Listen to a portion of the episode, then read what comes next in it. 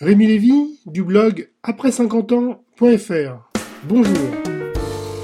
Nous retrouvons le docteur Xavier Amiot pour le troisième volet de notre rencontre consacrée au bonheur. Quelles sont les démarches concrètes? Vous, citiez euh, Lao Tzu, je crois, sur... Il y a plein de chemin vers le bonheur. le bonheur, c'est les chemins, oui. Et, et, il faut savoir se contenter pour être toujours content. Un voyage, ça commence par un pas. Hmm. Donc le, premier pas que vous conseilleriez aux, personnes qui veulent euh, se lancer dans cette quête et retrouver le bonheur Il y a une phrase que j'aime bien, c'est Matisse, il y a des fleurs partout pour qui veut bien les voir. Donc déjà, voyons ce qui est beau autour de nous et non pas ce qui est moche. Hmm.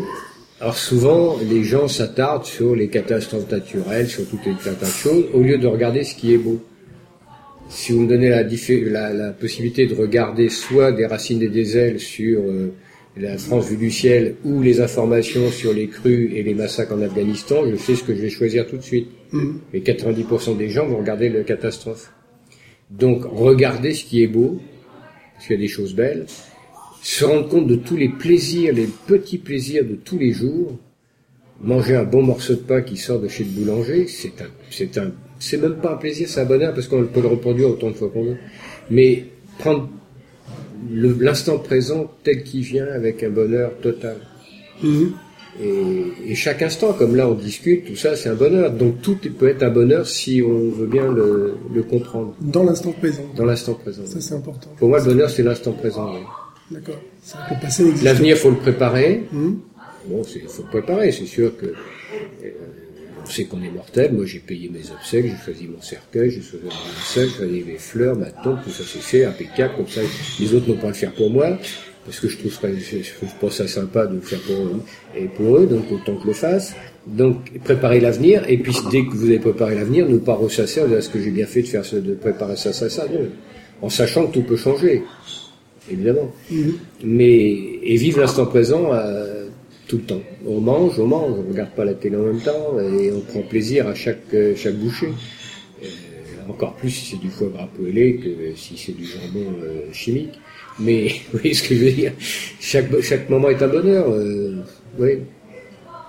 Mais c'est, c'est un entraînement, hein. je pense que c'est un entraînement. Mm-hmm. Et il y a des fois, je, tout à l'heure, je suis venu en bus, je me suis axé à côté d'un jeune qui écoutait de la musique d'Afrique du Nord. Euh, j'ai trouvé ça, il, a l'air prendre plaisir, donc très bien. Mm. Je vais surtout pas réagir parce que c'est pas une musique que j'ai l'habitude mm. d'entendre. C'est pas, c'est pas comme ça qu'on arrive à être dans le bonheur. Et la colère, oui, c'est quelque chose que je touche du bois, mais c'est pour moi très exceptionnel parce qu'une minute de colère, c'est 60 secondes de bonheur perdu. Donc, comme le bonheur, c'est essentiel, mm. on évite la colère. La tristesse, sauf si je perds mes enfants ou quelqu'un de très proche que j'aime, ce sera dur, très dur, en sachant que si on veut être apte à pouvoir donner du bonheur autour de soi à ceux qui restent, il faut pas non plus rester dans cet état d'esprit pendant des années. C'est pas, c'est pas comme ça qu'on peut apporter aux autres. Vous comprenez? C'est mm-hmm. ce que ce que j'explique un peu plus doucement à ceux qui ont perdu un enfant, ce qui est pour moi une catastrophe, c'est évident. Mais il y en a qui arrivent à s'en sortir quand même, parce qu'ils ont une notion de, de bonheur qui est, que celui qui est parti serait pas très content de voir que vous êtes dans le malheur à cause de lui. Donc il y a plein de tout un tas de pensées qu'il faut avoir dès qu'il y a quelque chose qui va pas, avoir ou une phrase mm. telle qu'il y a des fleurs partout pour qu'il veuille bien les voir, Montaigne qui a dit euh, si la vie n'est qu'un passage, au moins que ce passage, se au moins sur ce passage se montent des fleurs. Donc si on sème des fleurs, on essaie de faire le bonheur autour de soi, on n'est plus dans le malheur puisqu'on s'occupe que, de l'autre. D'accord. Le bonheur, c'est ça aussi. Mhm. Quand, on l'a, pour ne pas le perdre, il faut le donner. Parce que vous, allez vous avez un retour qui, ouvre encore plus, qui vous en donne encore plus. On vous écoutera longtemps. Vous avez d'autres choses, euh, d'autres conseils à, donner euh, aux, personnes qui, euh, qui se posent encore peut-être des questions par rapport à... Il y a un conseil que je donne souvent, c'est attention de ne pas rentrer dans le moule. On essaie de nous mettre dans un moule et il y a, des, de temps en temps des, des modes.